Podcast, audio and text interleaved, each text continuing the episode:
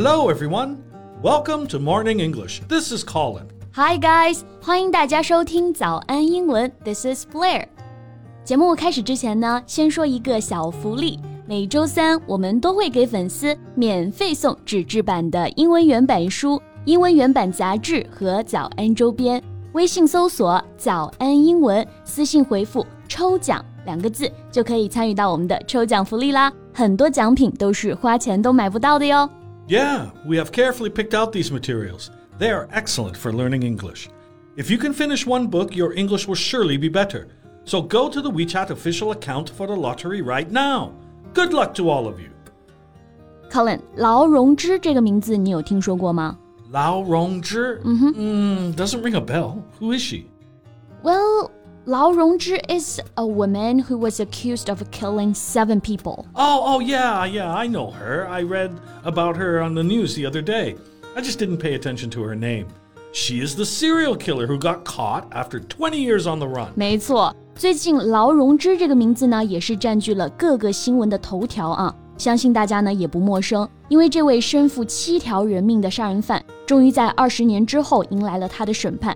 那刚刚 Colin 老师呢提到的两个词，我们来学习一下。第一个 serial killer， A person who murders several people, one after the other, in a similar way is called a serial killer. 没错，serial killer 我们就可以把它翻译为连环杀手，或者说杀人恶魔。劳荣枝呢有七条命案在身，绝对是个不折不扣的杀人恶魔。那刚刚我们还提到了一个表达啊，on the run。 On the run here means to be trying to avoid being caught, especially by the police. So here is an example sentence. After a month on the run, the prisoners were finally recaptured by the police. 对，那 on the run 呢，这里我们就可以翻译为在逃或者说潜逃。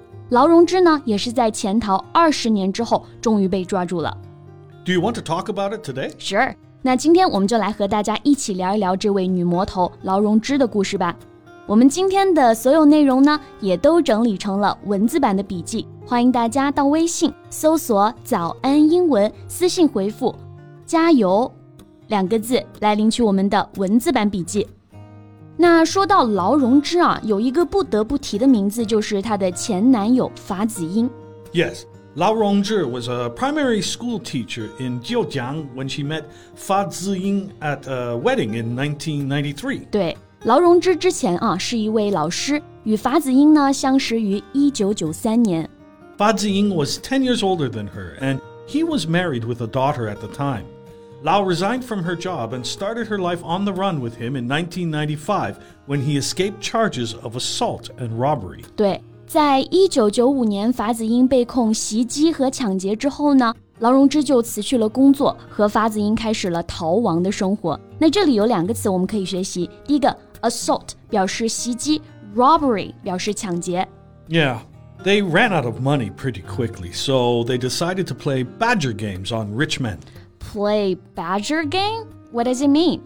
Um, well, the Badger game is an extortion scheme, often perpetrated on married men, in which the victim, or mark, is tricked into a compromising position to make him vulnerable to blackmail. 啊，那我知道了，就是仙人跳嘛。 女方利用美色吸引男性，然后呢再进行敲诈勒索。那大家可以学习一下啊，我们俗称的这个仙人跳，英文就叫做 Badger Game，B A D G E R，Badger Game。 Right.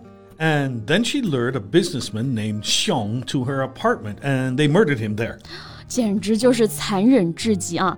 他们第一个下手对象呢是一个雄性男子，在打听到他是一个生意人，很有钱之后呢，劳荣枝就利用美色接近熊某，然后在一天呢把他骗到出租屋，法子英和劳荣枝两个人呢就联手杀害了他。After killing him, Lao and Fa then robbed Xiong's home and murdered his wife and three year old daughter when they found them there. 天哪，我真的觉得听到这种残忍的暴行都会浑身颤抖啊！在杀害熊某之后呢，法子英和劳荣枝洗劫了熊某的家，然后再次残忍杀害了熊某的妻子和他年仅三岁的女儿，才三岁的孩子呀！我觉得真的是太丧心病狂了。Yeah, and they killed another four people after that using the same way. But Fa Jing was caught when he went to the last victim's home to force his wife to pay a ransom. 之后呢，他们两个又用同样的方法杀害了四个人。在最后一次跟受害者妻子索要赎金的时候啊，法子英呢最终是被抓获了。这个 ransom 就是我们说的赎金。Fa Ziying was captured in Hefei in 1999 and was sentenced to death. 对，在一九九九年，法子英被抓获之后呢，被判处了死刑，而劳荣枝则侥幸逃脱了。Yeah, so then she became a fugitive and used fake identities to evade and was finally captured in Xiamen in 2019 after nearly 20 years on the run. 之后呢，劳荣枝隐姓埋名，开始了逃亡的旅程。这个 fugitive，我们来学习一下。Fugitive is used as a noun here. It means a person who has escaped or is running away from somewhere and is trying to avoid being caught. 对，这个 fugitive，我们在这里就可以翻译为逃犯，它是一个名词。 and on September 7th, 2021, the woman who killed seven people and committed other heinous crimes was sentenced to death. 没错啊，在二零一九年被抓获之后呢，经过漫长的审判，终于在二零二一年九月七号，劳荣枝迎来了他的第一次审判。他也因为自己犯下的十恶不赦的罪行，最终被判处了死刑。这个词我们可以来学习一下，heinous。So if you describe something such as a crime as heinous, you mean that it is extremely evil or horrible. 没错啊，heinous，我们注意它的发音，heinous，重音在第一个音节，heinous 表示十恶不赦、罪大恶极的，它是一个形容词。Right. La Ronge was convicted of intentional homicide, kidnapping, and robbery. 对，劳荣枝被判故意杀人罪、绑架罪、抢劫罪。那这几个表达的英文我们再来复习一遍啊。 intentional homicide 故意杀人，kidnapping 绑架罪，robbery 抢劫罪。Yes. And the court also stripped her of her political rights and ordered that all her personal property be confiscated. 法院还剥夺了她的政治权利，并下令没收她的所有个人财产。这里的 strip 表示夺去、剥夺，strip her of her political right 就是指剥夺政治权利。然后还有一个词啊，confiscate，我们来学习一下。 Confiscate means to officially take something away from somebody, especially as a punishment. 对，那在这里呢，我们就可以翻译为充公、没收，他的个人财产也是被全部没收了。Well, after hearing the court's first verdict, Lao cried in court and said she would appeal the ruling. 在一审判决之后，劳荣枝也是当即哭着表示要上诉啊。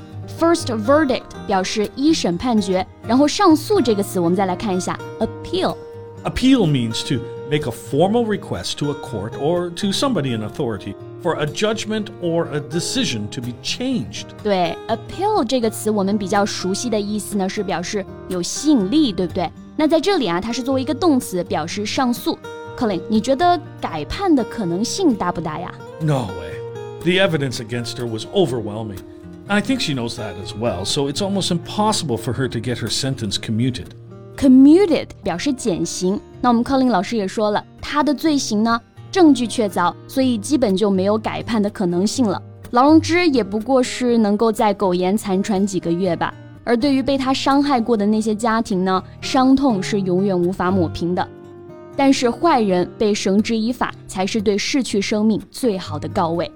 OK，那我们今天的节目呢就到这里了。最后再提醒大家一下，我们今天的所有内容都整理成了文字版的笔记，欢迎大家到微信搜索“早安英文”，私信回复“加油”两个字来领取我们的文字版笔记。I'm Colin. Thanks so much for listening. And I'm Blair. See you next time. Bye. Bye.